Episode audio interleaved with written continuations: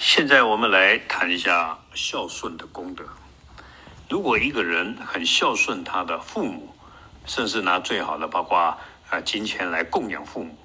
那这个孝顺人生生世世得到一个很好的果报，就是他的日常生活环境都会享受到最好的物质金钱，就算他不想要，别人也会搬最好的来，呃给他用。进一步呢，如果一个人又能够把父母孝顺当做佛一样的来供养孝顺，那这个人呢，可以生生世世听闻正法，而且都可以听到佛法的精髓。阿弥陀佛，大家一起孝顺。